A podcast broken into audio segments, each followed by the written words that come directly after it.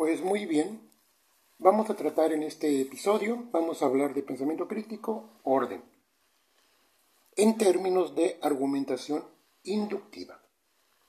Bueno, pues empecemos con nuestro último concepto. ¿Qué entender por inducción? Bueno, nosotros ya sabemos que un argumento es, un, es una estructura lógica que está conformada por tres elementos, por premisa o premisas, conclusión y por una relación diferencia entre estas dos. Bueno, eh, la inducción es un tipo de inferencia que nos permite desarrollar un tipo de argumentos o de argumentación, obviamente inductiva. Mm, la inducción tiene una característica fundamental, que es una inferencia no necesaria. En el caso de los argumentos deductivos o inferencia deductiva, se establece una conclusión de manera necesaria, es decir, a la de a fuerza. ¿Ok? Entonces, cuando nosotros hablamos de esto, estamos hablando de un mecanismo que nos permite em, obtener una proposición que se llama conclusión a partir de otras proposiciones que se llaman premisas. Por ejemplo, decimos, todos los hombres son mortales, Juan es hombre, por lo tanto, Juan es mortal. Aquí hay una relación de necesidad. Si acepto las dos premisas, entonces voy a tener que aceptar la conclusión. Y es una relación de necesidad y es un argumento deductivo, porque tiene una inferencia necesaria. Sin embargo, hay otros tipos de inferencias que se llaman inferencias no necesarias. Y dentro de estas tenemos la inducción. La inducción parte de determinadas estudios, observaciones, análisis de fenómenos, circunstancias o hechos particulares y en algunas ocasiones establece una conclusión que puede ser general o que tiene cierto rango de generalidad, pero esa conclusión es no concluyente. Es decir, es una inferencia que permite establecer una conclusión de manera no necesaria. Pero hay que tener cuidado, porque necesitamos tener una precisión. Por ejemplo, imaginemos que yo observo unas aves, como es una golondrina. Observo un tordo, una paloma, eh, un águila, un halcón. Entonces, yo hago una observación de estos animalitos, de estas aves. Y digo, eh, a través de mi observación me percaté que los tordos son aves eh, y estos tordos vuelan. Es idéntico el caso en el caso de las palomas en el caso de eh, las águilas, en el caso de los gavilanes, etc. Y digo, por lo tanto, todas las aves vuelan. Estoy obteniendo una conclusión de una manera incorrecta. ¿Por qué hay una incorrección? O sea, ¿por qué es incorrecto? Bueno, yo considero que es incorrecto porque esa conclusión es falsa.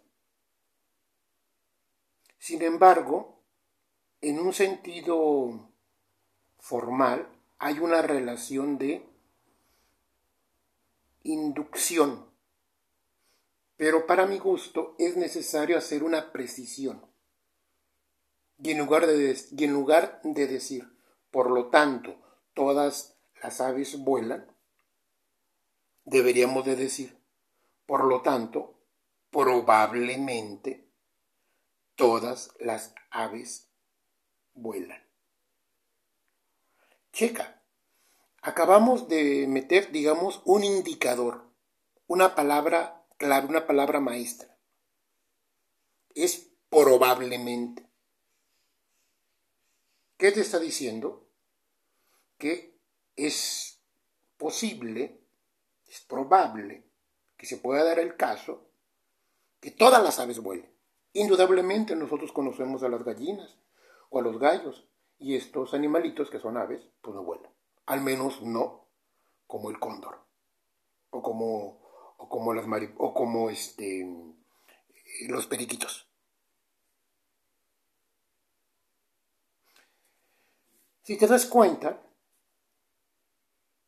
hay una falacia que se llama falacia de generalización apresurada.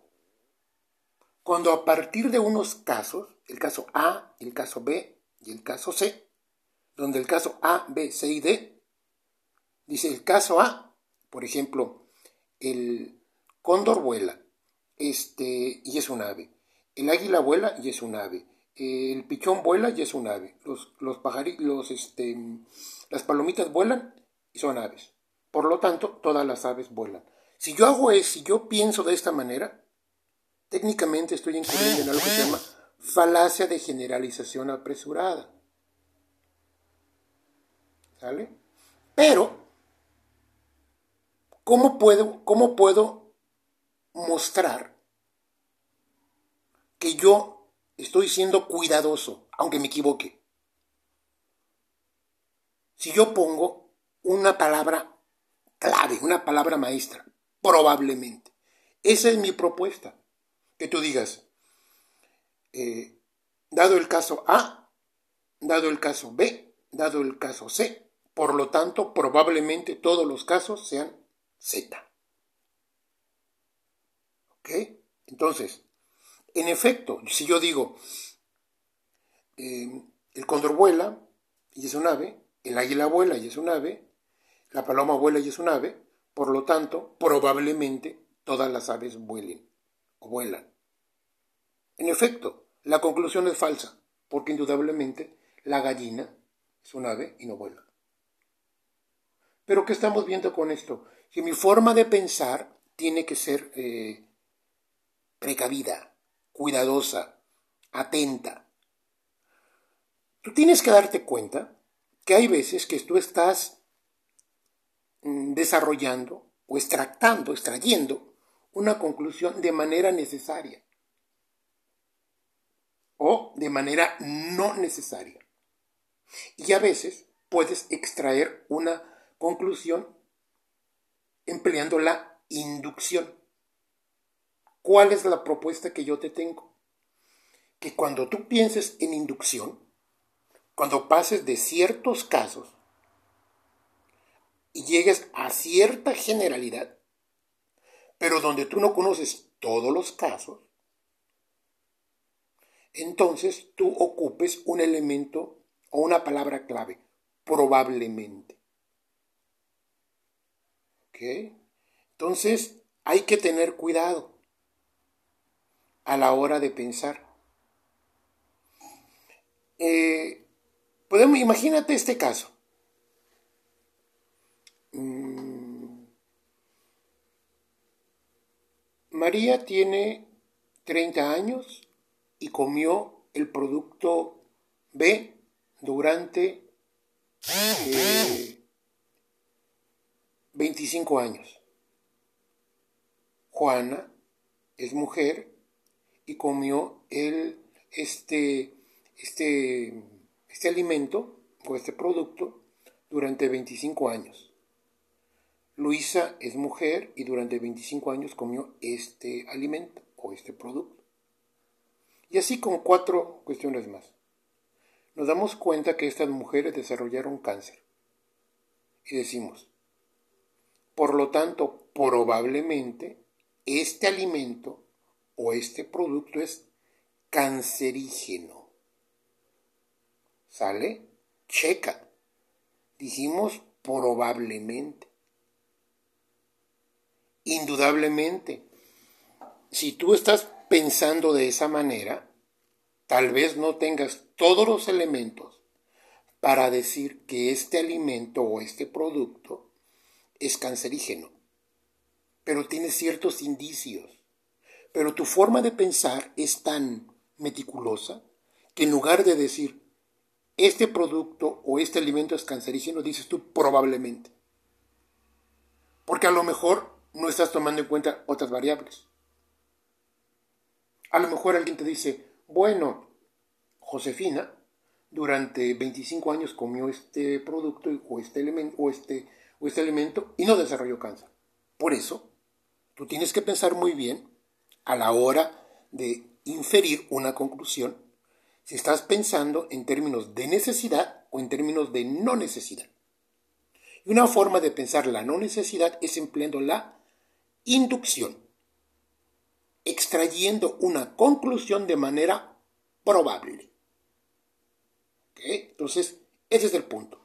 Partes de unos casos o de unas situaciones y estableces una generalidad de manera probable si no pones esa palabra mágica, por llamarla de alguna forma, de probablemente, de probable, a lo mejor vas a incurrir en un error. Y ese error se va a dar no solo a nivel del lenguaje. Ese sería tal vez, sería, sería grave, pero no sería el más grave, sino que tu pensamiento está viciado. entonces uno tiene que pensar si mi conclusión la voy a obtener de manera necesaria, de manera concluyente o de manera probable. Pues muy bien, vamos a recapitular el día de hoy. El día de hoy hablamos de argumentación inductiva. La argumentación inductiva es una forma de estructurar argumentos, de argumentar, empleando la inferencia que se llama este, la inductiva es una inferencia no necesaria. Tiene otra característica. Es una inferencia probable, en donde a partir de premisas se establece una conclusión de manera probable. Esa es la inferencia inductiva. ¿Ok? Pues muy bien. Por el día de hoy llegamos al final de nuestra, de nuestra emisión. Muchísimas gracias y estamos pendientes.